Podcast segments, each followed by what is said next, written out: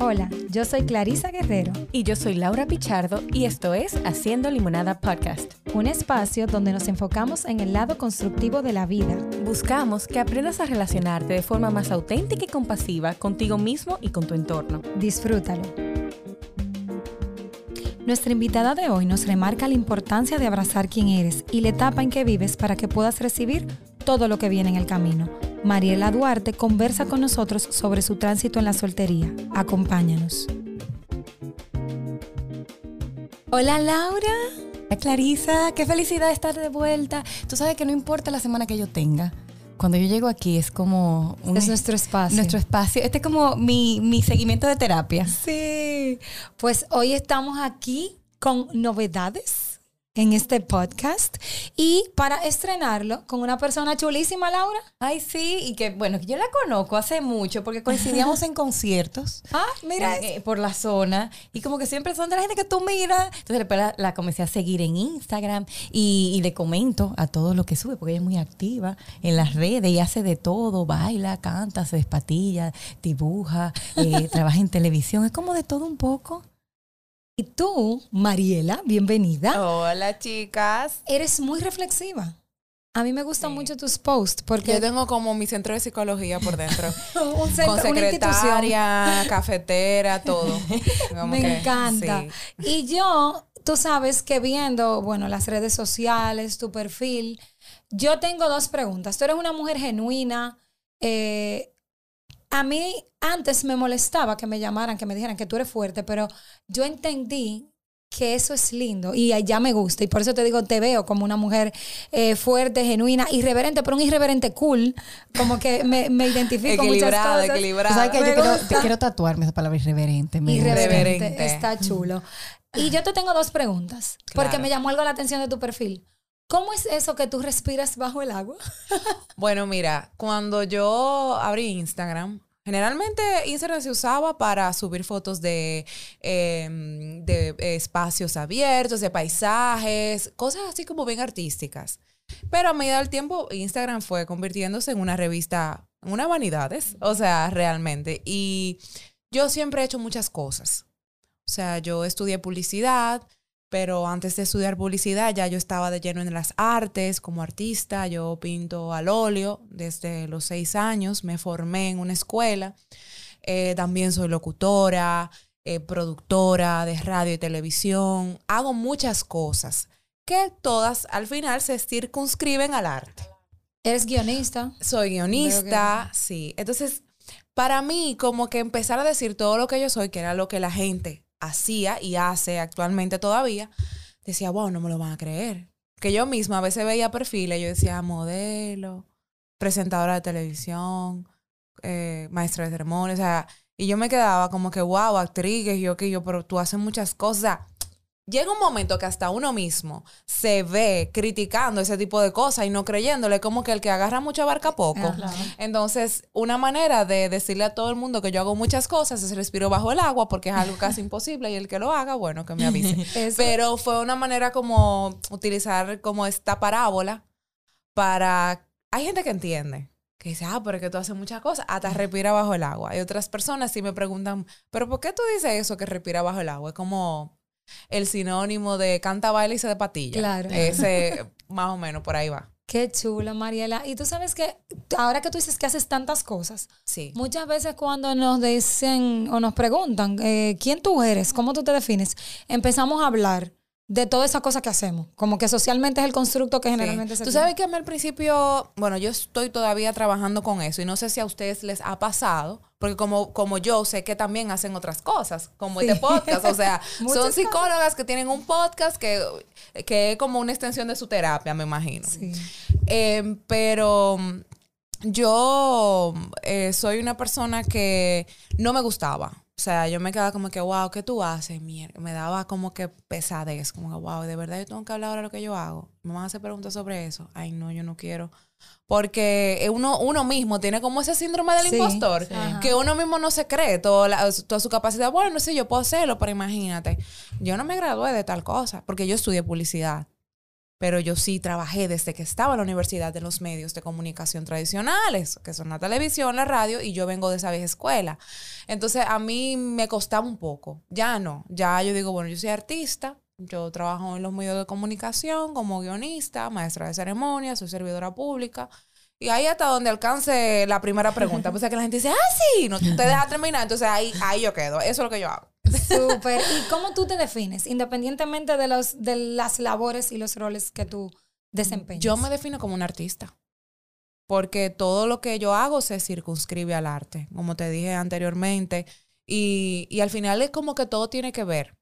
El arte además de lo que ustedes ven físicamente, de lo que se crea, también es muy de, introspección, muy de tú analizarte y analizar al otro. A mí me encanta. Yo, yo soy como una socióloga andante.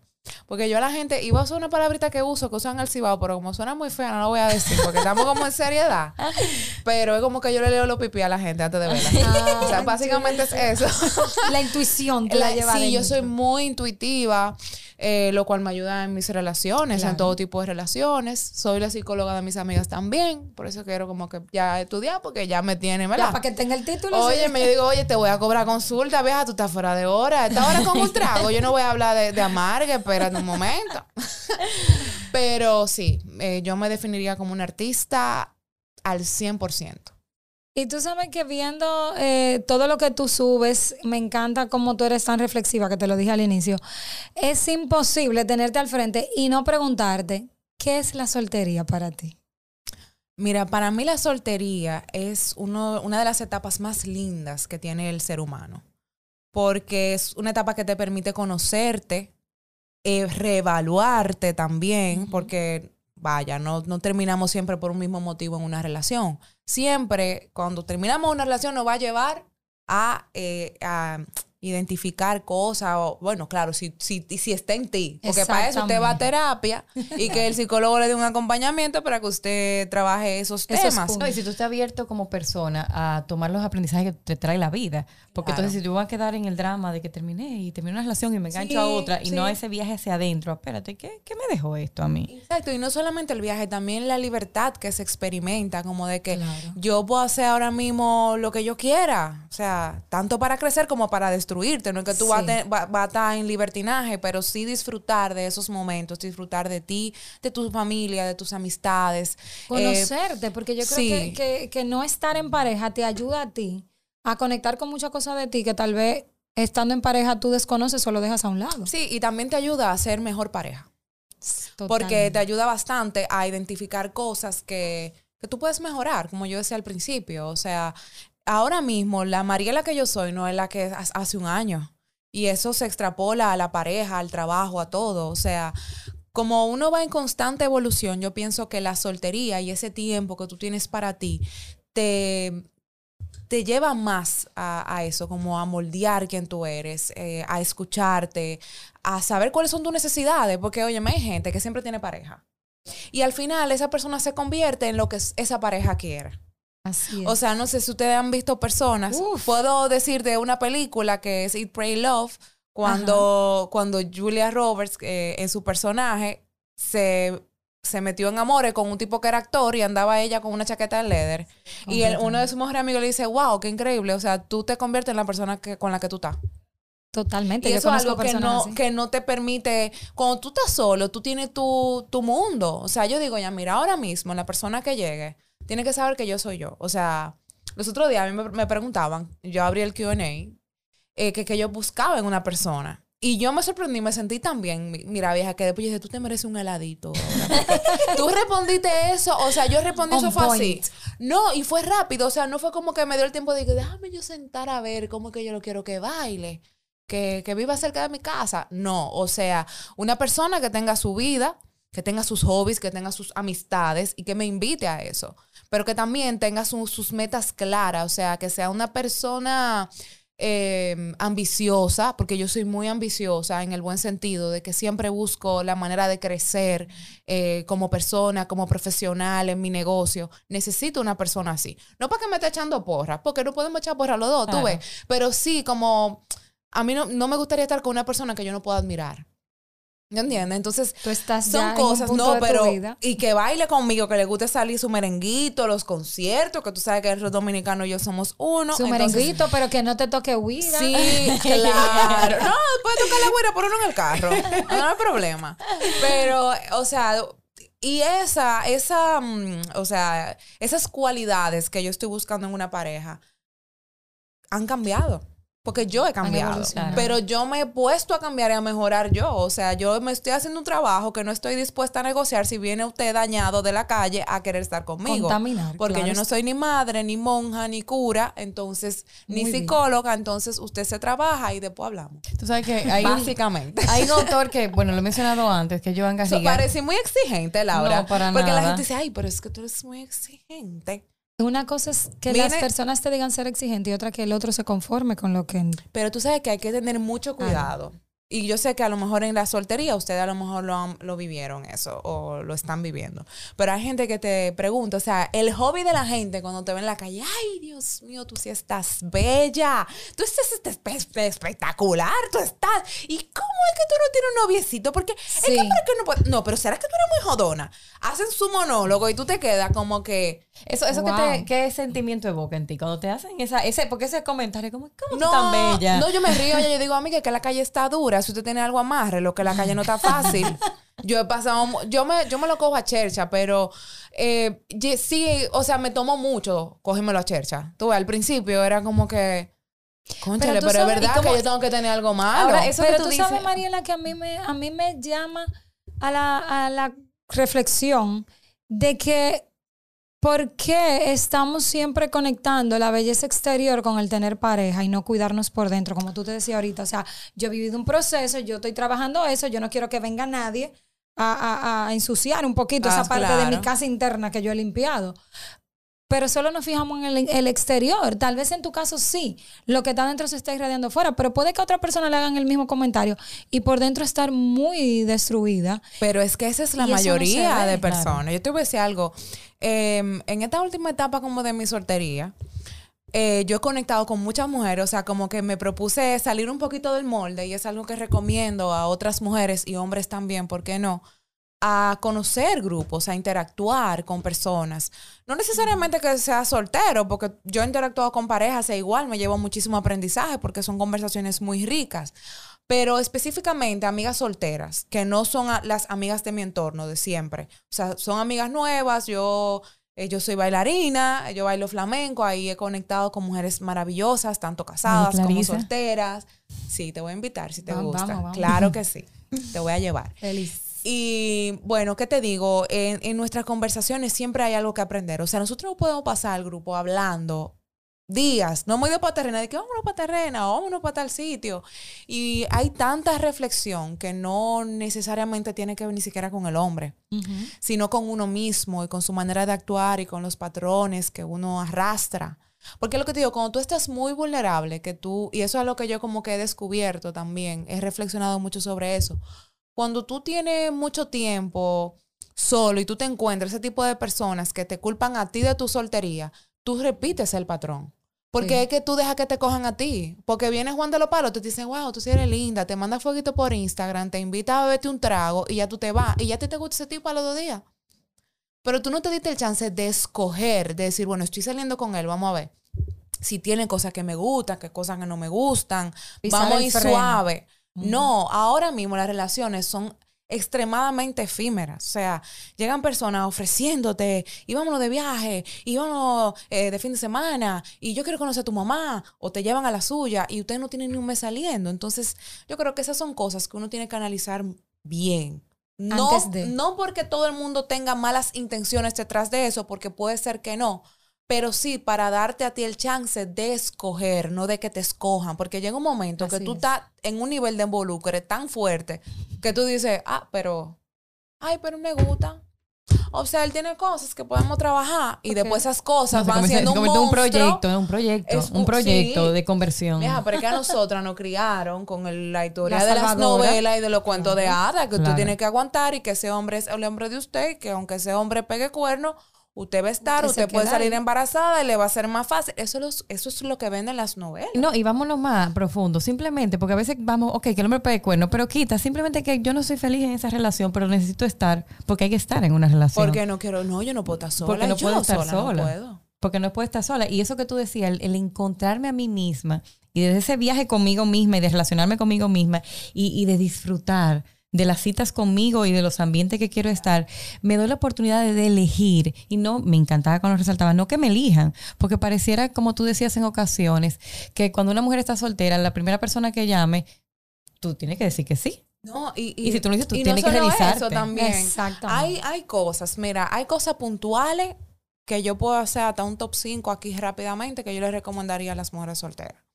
Número uno, no limitarse a salir con una sola persona y darse la oportunidad de también abrir conversación. La mujer quiere privar en princesa, señores. Los hombres también tienen sentimientos. Los hombres también quieren que usted dé un paso. O sea, de decirle, óyeme, vamos a beber un café, yo te invito. O de darle un piropo, oh, tú sí estás lindo hoy. Claro. Tú ves, porque uno espera demasiado cosas. Tú ves, entonces, dése ese permiso. Si ese muchacho a usted le interesa, bueno, pues usted puede darle su piropito, usted puede propiciar salidas, usted puede hacer preguntas. Es el otro punto. Uy, hacer preguntas para mí es muy importante. Y Antes- preguntas inteligentes. antes yo nunca hacía preguntas hasta que estaba en el hoyo negro allá abajo. Ay, ¿cómo salgo? Eh, hacer preguntas es muy importante y no necesariamente tiene que ser como hace mucha gente que desde que se sientan no tienen ni cinco minutos y dicen, ¿tú te quieres casar? ¿Tú quieres tener hijos? ¿Cuál No, es tu plan de vida? No, ¿Cuál es tu amada, no de- puede ser así. Usted va a espantar al ganado, no puede ser así. Claro, pero tú necesitas que ver ser si más es- suave. claro, si esta persona que está frente a ti comparte el mismo sistema de valores tuyo, Claro, si tiene una, claro. si tiene un proyecto de ¿Cuáles son vida, sus porque por ejemplo gustos? para mí no es negociable estar con una persona que no tenga un proyecto de vida eh, ya Definido. creado, Por lo menos, defi- por lo de- menos en- en brainstorming. Por lo menos en brainstorming, Claro, porque hay hermana. personas de que yo imagínate, creo que quiero eso. Yo a esta edad, no, que yo todavía no sé, yo no, no sé qué dedicarme, Uy. dime. Eso está fuerte. Hay mucha gente así. Hay mucha gente que hasta, o sea, de nuestra edad, Sí. que, que están perdidos.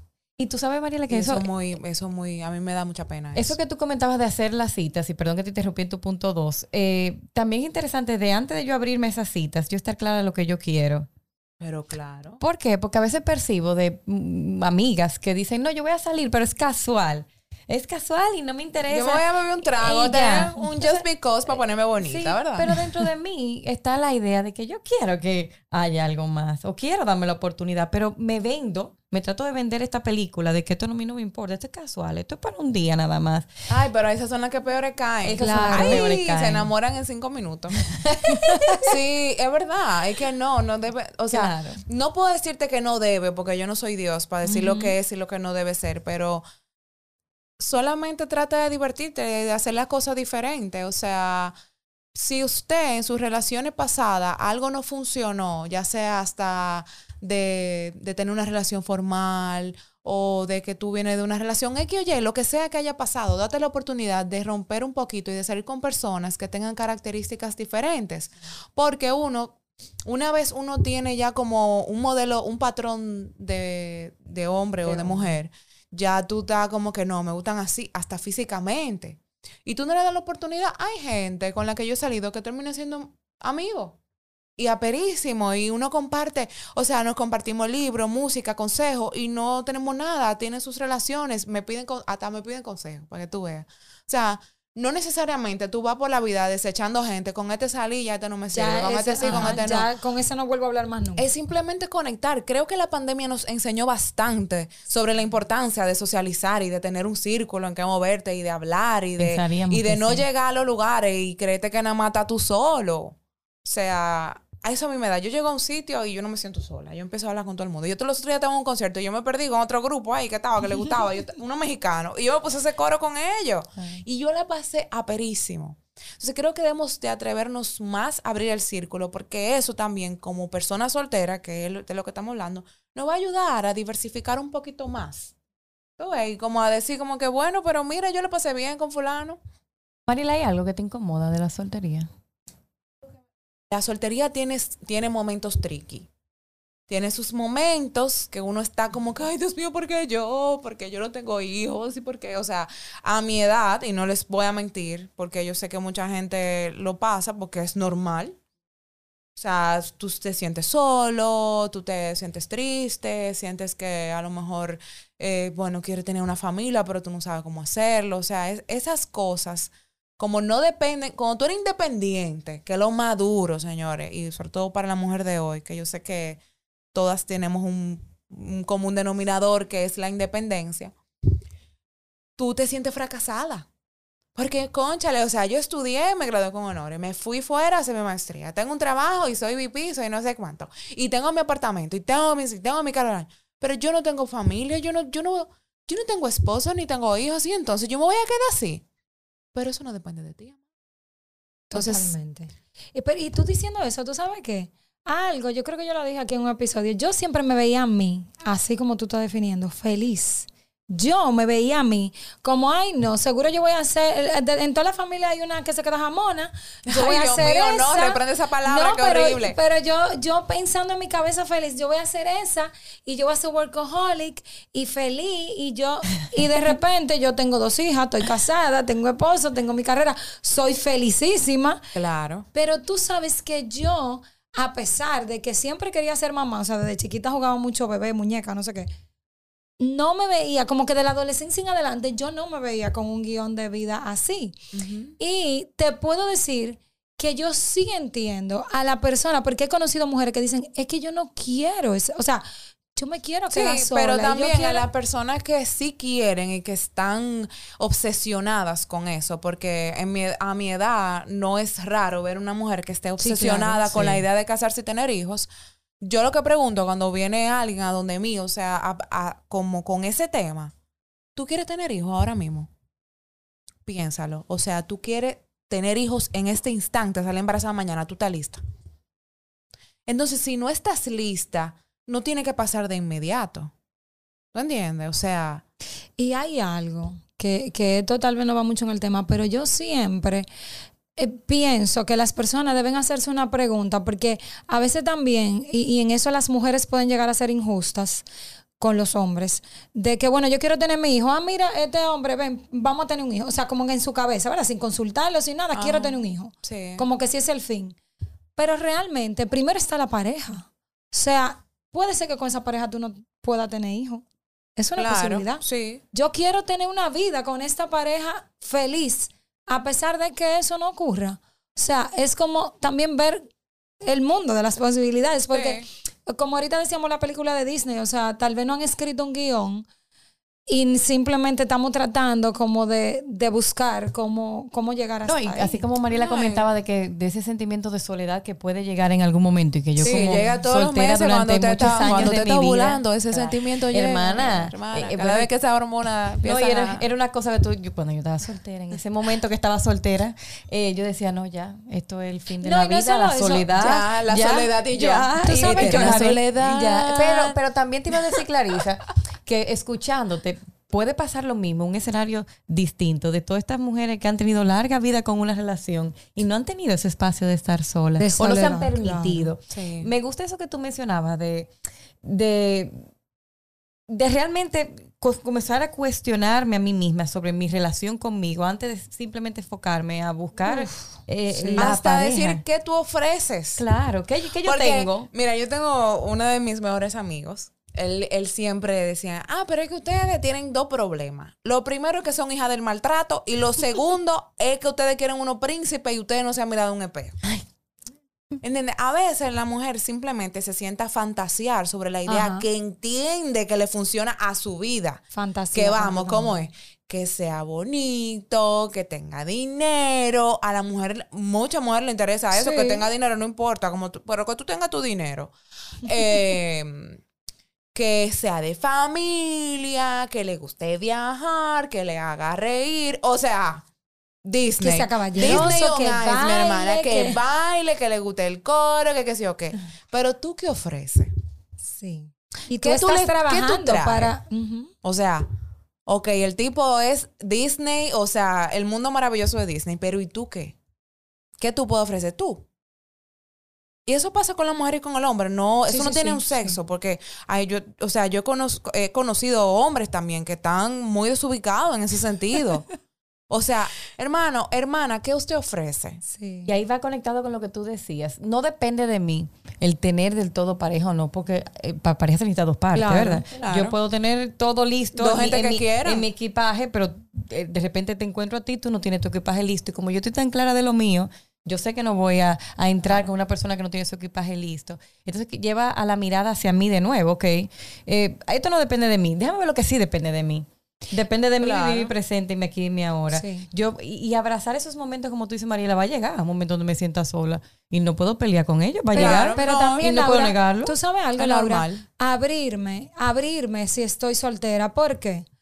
Eh, hicimos un capítulo de madres solteras y ahí ustedes exponían como que yo recuerdo que había algo como que creían que ustedes eran una amenaza. Como que a veces la amiga soltera es una amenaza porque tú no te puedes juntar con la amiga soltera porque te va a desacatar. Como que es el pensamiento Ah, el popular. pensamiento, ok. Pero honestamente también, esta es mi queja como amiga con pareja. Yo pienso que hay gente soltera, y tú lo acabas de decir, yo me junto con parejas. O sea, hay personas solteras que también tienen que pareja, abrirse. sí, claro. Porque el hecho de estar soltera, ah, no, tú tienes pareja, como que ya yo no puedo salir No, contigo. pero te digo que es tan apro salir con pareja porque eso hasta te ayuda a, a- A ver, a ay, definir esto, de, ay, mira, yo quiero que sea así. O sea, no así O del no me todo, sino cosas. O, wow, yo no quiero esto.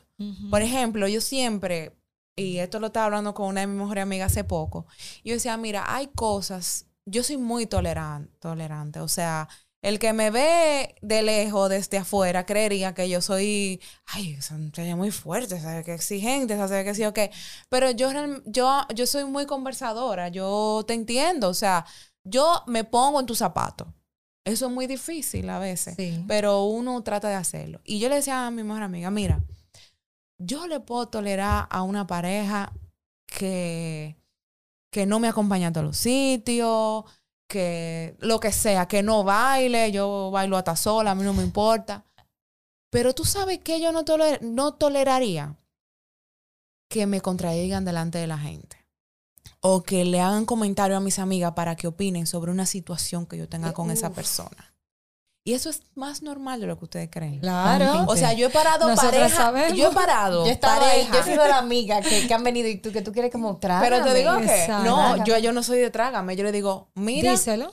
no. Conversa. Ah, no, porque a uno al lado de otro eso empieza como un relajo. Desde lo más simple, no, porque esta hace tal cosa. ¿Cuál, cuál, cuál se ríe? Entonces, los otros días a mí me tocó parar a uno en seco y decirle, ¿tú sabes qué? Yo no soy de ese team. Arréglalo con ella.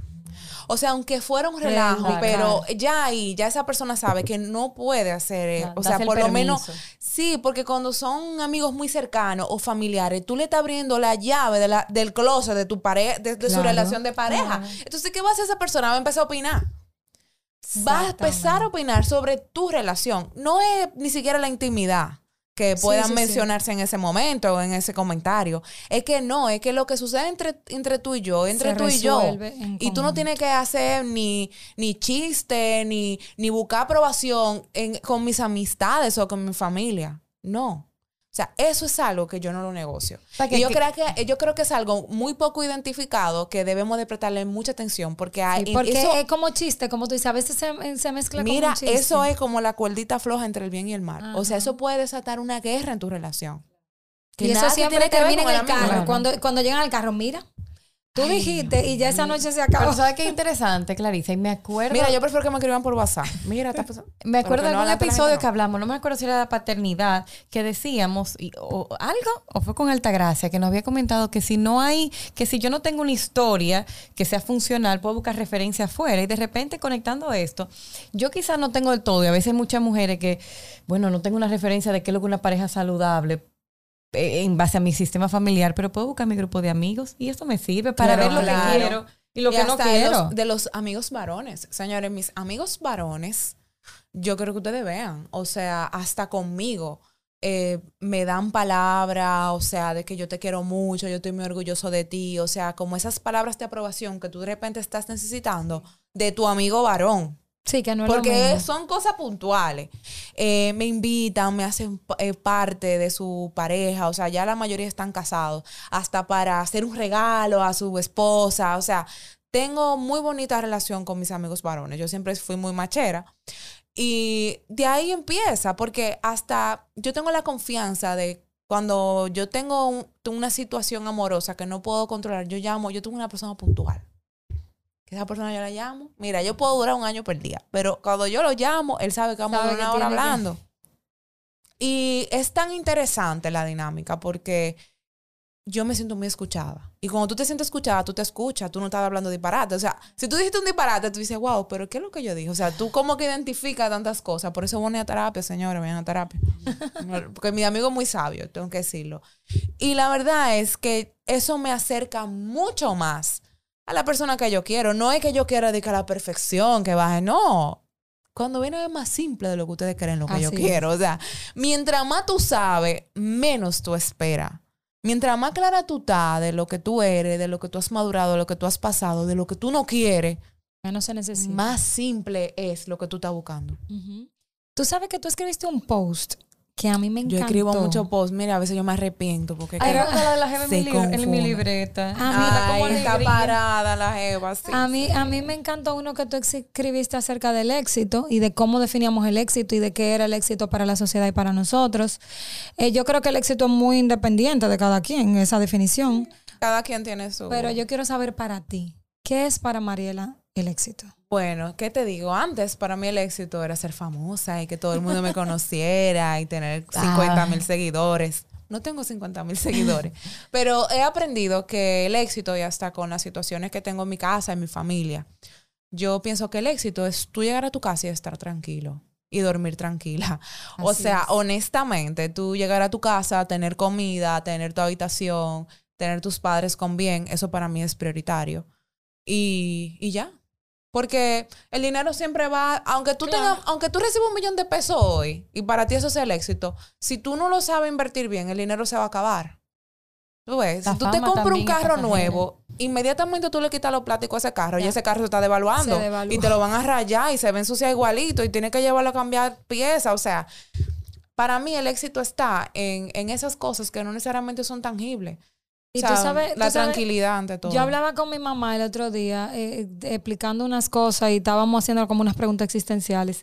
Y yo le decía, ¿tú sabes lo que pasa? Que cuando una persona llega a cierto nivel, eso, eh, digamos que económico, de éxito, lo que la sociedad define, que realmente el éxito. individual, ajá, ya no hay nada que supere eso. O sea, yo voy a cambiar de carro y después que yo llegue a una gama de carro, el siguiente es el mismo, Es que con un año más. No, tú vas a empezar a coleccionar carros La- viejos. Claro. Es que cuando el éxito viene, viene definido por lo externo. Eso es lo que digo. Entonces, al final, esa paz de la que tú hablas, eso no se compra, no se devalúa, no, No. se raya. No. Es una, una sensación que es como que tú respirar en paz. Eso no tiene precio. Ustedes saben que eh, los otros días estaba, bueno, en mi búsqueda de grupos nuevos, he coincidido con un grupo muy pero realmente.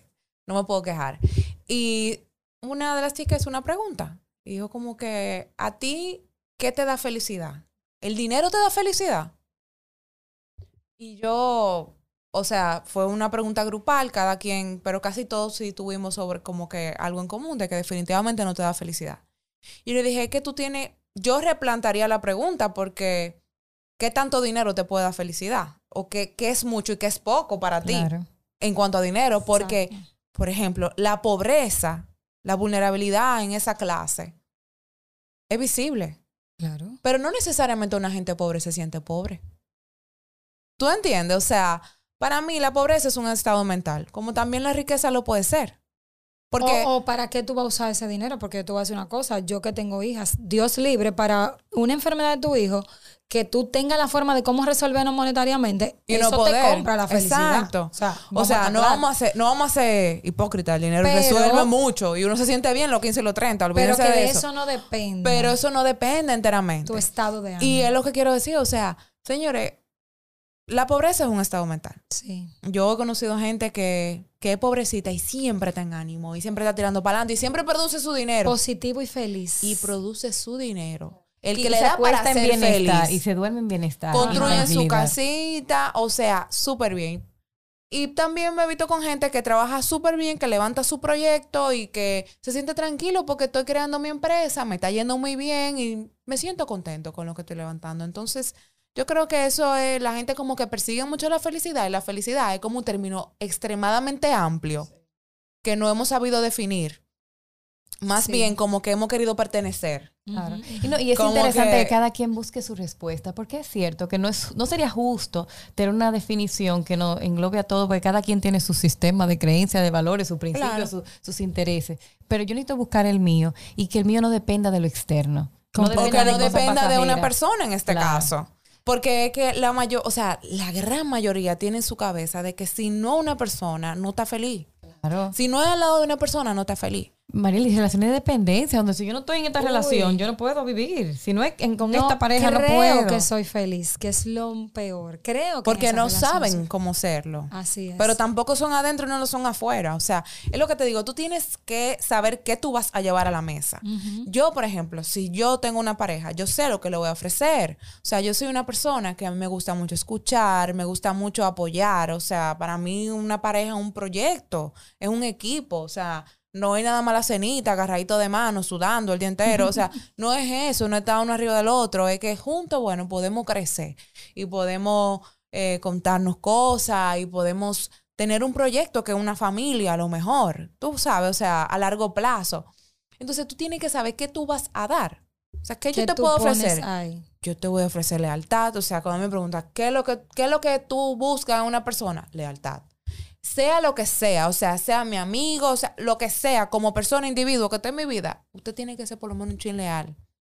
Totalmente. Porque si yo no veo que tú eres una persona leal, entonces como que no, o sea, como que tú no, no puedes entrar, no puedes entrar a mi club. a mi círculo. no puedes entrar a mi círculo. Mariela, ¿a qué te le tienes miedo?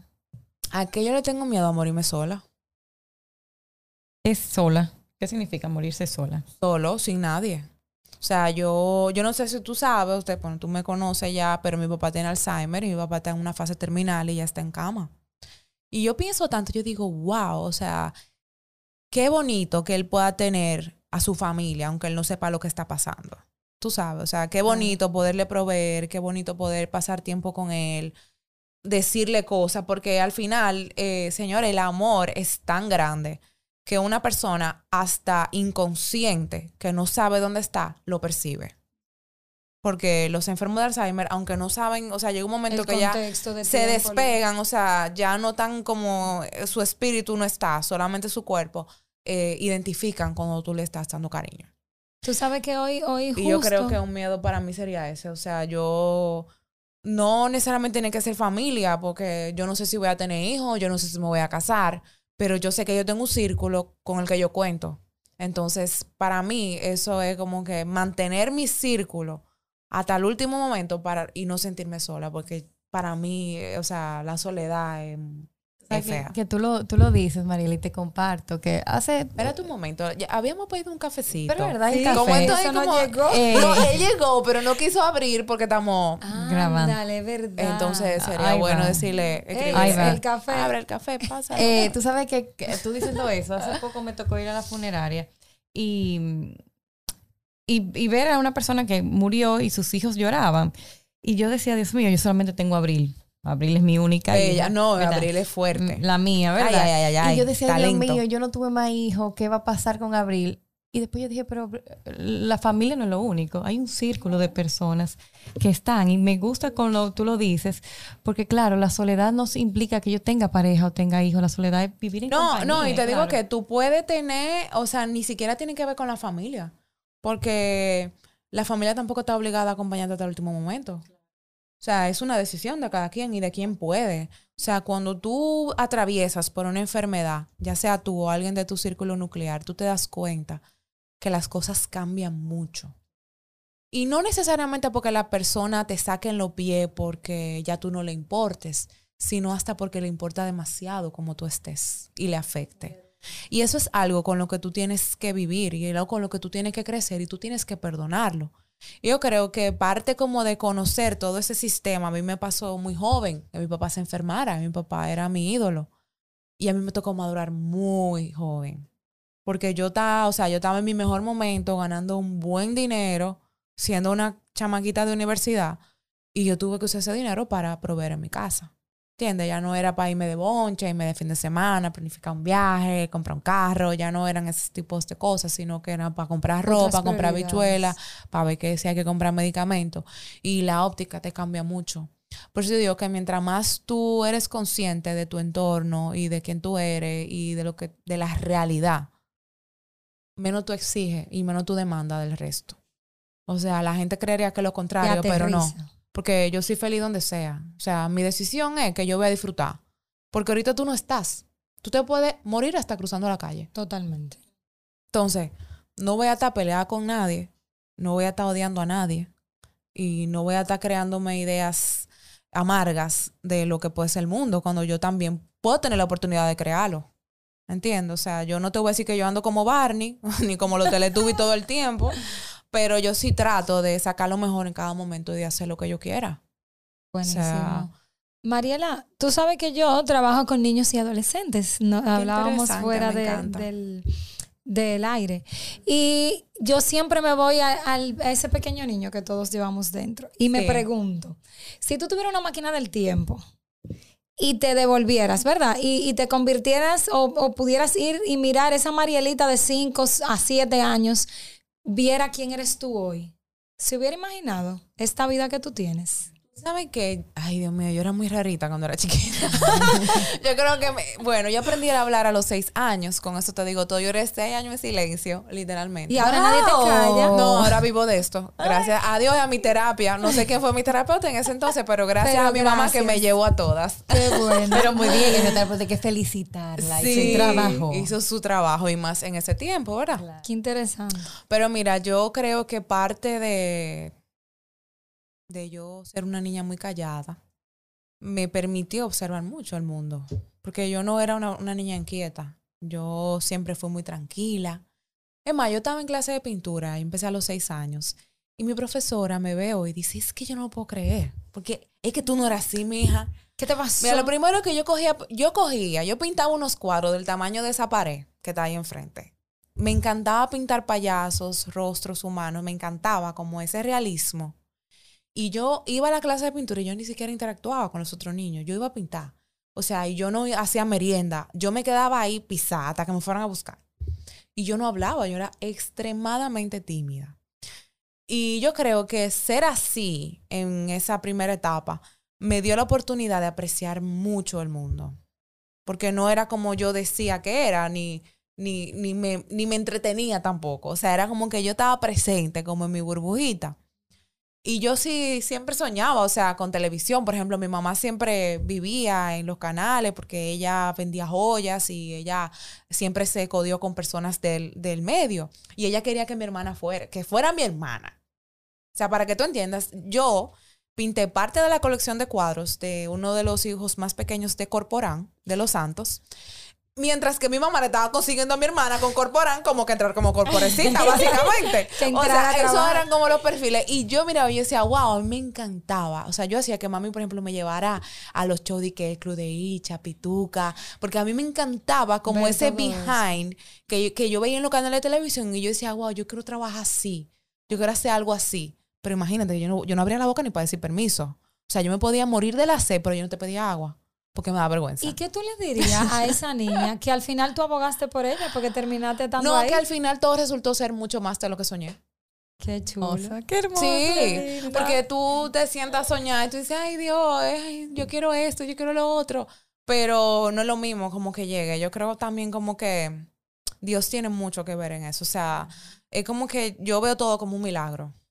A lo que sea, yo lo veo como algo grande. Y yo creo que parte del milagro, porque es increíble que tú, a mí me pasa mucho que yo idealizo cosas. Yo digo, ay Dios, si yo tuviera la oportunidad de estar en radio de nuevo. Y mañana me hacen una propuesta de eso. Wow. ¿Entiendes? Así. Pero claro, yo tengo una relación muy cercana con Dios. Yo soy medio cacona, pero yo trato de lo que, de, lo que debe ser. De A veces me pongo terca. cerca. Yo me mantengo cerca y en mucha conversación, ¿tú ves? Y por eso veo como que yo no ando con miedo. Yo le tengo miedo a la soledad, aún sabiendo que no estoy sola. Pero yo no ando con miedo. A mí no me preocupa el dinero. A mí no me preocupa nada que no esté dentro de, dentro, o sea, que no, no dependa de mí. Pero yo tampoco nunca he pasado trabajo, porque yo sé trabajar, ¿entiendes? Por eso no le tengo miedo. Digo, señores, que el dinero es un disparate. Usted lo más trate de no tener mucha tarjeta de crédito. Eso sí, eso sí, Pero por favor. después, mire, todo puede tener, todo puede hacerse. Entonces, qué sé yo, yo le diría eso. O sea, te digo que a veces yo, yo como que he criticado mucho esas preguntas. Como que digo, ¿por qué la gente me pregunta cómo yo me veo en ocho años? O cómo yo me vería atrás. Porque yo no sé. Yo no sé cómo yo me vería en el futuro. Yo sé cómo yo era chiquita y yo sé que mucho de eso me ayudó a desarrollar lo que yo soy. Lo que tú eres hoy. Y agradezco, porque hasta lo que tú puedes ver como raro, porque ahora una mamá ve a un niño que a los cinco años no habla y dice, mira, un aspecto autista, vamos para Miami a ver lo que tiene este muchacho, porque el muchacho no habla, no dice Pero fíjate que nada. a ti te alimentaron o te permitieron eh, utilizar la, el arte. Claro. Y el arte Tú tenías un escape. Tú tenías un Sí, espacio no, para es que canalizar. mi profesora era, o sea, mi profesora era esposa de uno de los mejores amigos de mi papá del trabajo. Y ellos eran como dos parejas que salían y ella me veía y yo siempre estaba como con un lápiz en la mano, jugando mariquita, así, porque en mi época eso eran Se los juegos, mariquita. no habían tabletas. y ella me Ay, llevó... mariquita ahora se llama toca boca el juego. Pero en la computadora, me imagino. ¿verdad? Yo no, yo tenía fama de recortar con la cosita, Con ponerla, los dobladitos, jugar. los dobladitos. que- Exacto, sentarme en una esquinita en el suelo, jugar. Pero ella me llevó a la clase de pintura. Y eso fue increíble, de verdad. O sea, el arte, el arte cambia mucho y alimenta Sí. mucho también. Pues digo, la gente no necesariamente tiene que ser artista. Con tú, si te gusta bailar, oye, me vete a bailar. Ay, sí, yo estoy bailando, ya yo me puse. ya. Ay, tú te pusiste en clases. Eh, yo estoy bailando los viernes, sí. Ah, pues Yo, yo bailaba hasta los 21 años. pues yo tú bailé tienes que, tú estás bailando los viernes, pues tú tienes que estar. en- Vamos a hablar ahorita. Vamos, eso. hablamos de. Sí, sí, baile. sí. Pues ya, mira, por ejemplo, yo les voy a decir algo. Yo les voy a poner un ejemplo de las cosas tan maravillosas que te regalan tú escoger un hobby. Ay, sí. O salir del, del Por coro favor. de amigos que tiene. Rompa con eso. Porque Claro. usted no va a pasar oyendo lo mismo la vida entera. Usted tiene que conocer gente que le nutra. Mira, en mi clase de flamenco hay una señora que se llama Doña Lourdes. Yo bailo un grupo mixto. Somos avanzadas, pero hay un grupo donde convergen diferentes edades. Doña Lourdes tiene la edad de mi abuela, para que usted entienda. O sea, ella no puede agacharse, tiene sus limitaciones, pero tiene un itinerario, mi amor, que yo no lo tengo. O sea, ella llega a la clase y dice, bueno, yo voy temprano porque es que tengo una peña ahora allí eh, en la bolera. Yo y ella dice, mira, yo no tengo, yo no tengo hijos porque mis hijos ya crecieron, tengo nietos, yo no tengo perro, yo no tengo gato, yo no tengo esposo. Yo me tengo a mí. Y ella se pasa, señores, Qué lindo. el día entero en sus actividades. Y yo digo, wow, yo la admiro tanto a ella, porque tanta gente joven tirándose a muerta, señores, como de que, ay, porque yo y no voy a hacer esto sola. Y, Tú vas a comer sola y no, yo no puedo. Ay, Dios, yo quiero, yo siempre digo que quiero bailar, pero es que yo no tengo el tiempo. el tiempo se saca. Ah, usted no lo, no lo tiene porque no lo ha sacado. Porque hasta Binader saca el tiempo para estar con su familia Claro, Así es. y claro. se pasa el día entero ocupado. Claro. Entonces, usted puede también. Pero está en cada quien. Mariela, gracias. Ya se acabó. Ay, Dios, yo hablo mucho. No, esto ha sido súper interesante. Te agradecemos muchísimo. Gracias. eh, para nosotros tener esta óptica, eh, sobre todo aterrizada, eh, yo creo, realista y muy humana de lo que es estar hoy en día en la soltería. Eh, pero sobre todo estar contigo misma, que es lo que yo me llevo de esto. O sea, Es que, eh, y- fájese a estar con usted y después hablamos de lo otro. Claro, y, No, y yo- no- y verlo no solamente, porque a veces, ay, la soltería, como una, una etiqueta, es la solterona. Yo- yo- pero, eh, pero estar en relación conmigo. Eso. Estoy en relación conmigo y en el momento que encuentre a otra persona, pues creo una relación con el otro, pero parto de la relación conmigo misma, porque a partir de ahí es que yo puedo ver qué es lo que yo quiero o no quiero en la vida. No, y no solo, o sea, no solamente la invitación es hacia adentro, es más que nada salir. Porque no, no somos diferentes, eh, no somos fracasados tampoco, que hay muchas mujeres que se sienten fracasadas por eso. Todo lo contrario, ahora mismo hay tantas libertades chulas, Tantas oportunidades. tantas oportunidades, Y tanta están, Mariela, lo que pasa es que las personas, y, y me gusta que tú lo digas, y están, y, y comento con, con eso, que yo cuando me divorcié, yo dije, yo te necesito bailar. Y yo me puse Ah. una clase de salsa, y Clarisa lo sabe, y esas eran mis horas de terapia, y yo armé un grupo buenísimo. Luego dije, voy a boxear. Y me puse mi boxeo y de ahí conocí pareja. Ahora dije, voy a, voy a actuar y estoy en clase de teatro. Esos Excelente. espacios conmigo y de relacionarme Claro. con nuevas personas me nutren. Es chulísimo. Me nutren, nutren mi cultura interna, externa y todo. Claro, o sea, yo creo que es un momento muy lindo. Y bueno, yo tengo mis amigas casadas también me han ayudado mucho a apreciar la soltería porque siempre me dicen, óyeme, tú estás en tu mejor momento, aprovecha, porque cuando llega el esposo, a los hijos, es otra cosa. No es que Sí. sea malo, pero tiene muchos retos. pero tiene retos, y, claro. y las libertades son más escasas en cuanto a eso. Entonces, creo que es un momento lindísimo para tú trabajar en lo que puedes dar, en lo que eh, tus valores, porque hay muchas ideas también que uno descompone en la soltería, que vienen de la familia. Tu sistema de creencia puede cambiar, pero tú tienes que estar abierto a crear el tuyo también, tú sabes. Completamente. Y yo creo que es muy lindo. No para que se queden ahí la vida entera, porque hay gente para que, que- dice, ay, ya yo estoy amañado. Yo no, no. si usted está amañado, está bien, lo aceptamos, pero, pero Ahora para que lo abrace, para, para que, lo abrace. y sea feliz. Ahora viene el juego, la- el Laura. Claro. Hay un juego. Sí, mira. Cuéntame. Yo Señora, digo- me he quedado sin café. Ya, ahí te Mira, pero hay que darle gracias a Dios que estas neuronas están bien puestas, porque bien. ese Que café están no alineadas hoy. No, y yo lo estoy grande que olía a sorprendida. café ahorita. Eso fue, yo creo que fue eso lo que me activó. Yo te voy a decir una frase o un pedazo de una frase y tú la completas. Ay, mi madre. Así que sin café, café. Actívate. activa. Ok. Vamos. Lo que más disfruto. Lo que más disfruto, ay, yo disfruto muchas cosas, amiga. Mira, yo disfruto el atardecer, la naturaleza, la lluvia, la música en exceso. Yo soy melómana de mala manera. Ese es mi problema. Una cita ideal. Una cita ideal.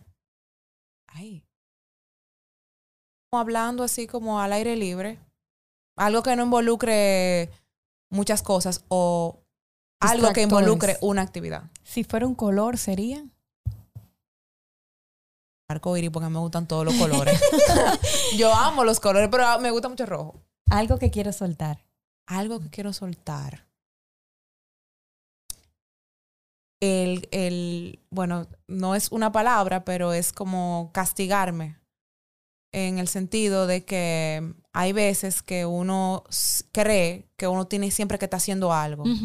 Eh, a mí me pasa en cuanto a lo laboral. Ese afán de productividad. Yo soy freelance. hacer un post de eso. Yo soy freelance. eh, este año me quedé siendo freelance después de trabajar desde los 18 en oficinas y en proyectos y en cosas.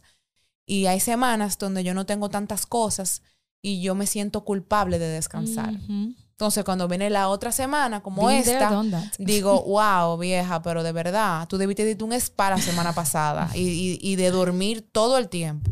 El amor de mi vida. eso- el amor de mi vida, mi familia, definitivamente.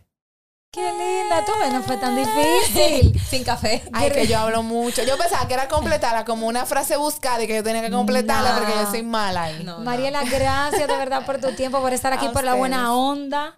Eh, me sentí muy identificada de verdad contigo, porque yo también era una niña así como calladita en la esquina y hoy no me Es callo. que antes uno era así, como Entonces, ¿qué es tímido. lo que Eso es pasa? ahora, que estos muchachos Sí. vienen como con un show montado, con luces y fuego y cosas. Eso es así. Sí. Y entonces invitamos a todo el mundo a que sigan a Mariela Duarte T Sí, por eh, las redes sociales y a nosotras también en haciendolimonada.podcast. Así que ya saben, estamos aquí para ustedes y ahora vamos a cerrar con la limonada del día. Mariela, la frase. Yo traje dos. Ay, Dios mío, es que yo no puedo, yo no soy, yo no sé Tú ser escasa. extra, Yo extra. tengo que ser más It's okay, escasa. Eso está bien, eso está bien. Mira, hay una frase que a mí me gusta mucho que dice eh, todo lo eh, todo lo que tienes lo pue- eh, todo lo que tú tienes otros lo pueden tener, pero lo que eres nadie puede ser. Esa frase me gusta mucho, como abrace quien usted es y deje de estar haciendo pariguayo, de que queriendo pertenecer, imitando gente que no están de nada. Básicamente. Esa es la definición. Y la otra, que es muy breve, pero muy significativa para mí, es que hay que estar tranquilo en todos los momentos. En los momentos de tristeza, en los momentos de estrés y en los momentos de felicidad, porque todo es muy efímero. Y yo creo que cuando tú estás tranquilo en los procesos, te ayuda a estar tranquilo hasta cuando no está pasando nada. Y la tranquilidad, eh, en cierta forma, una manera de felicidad.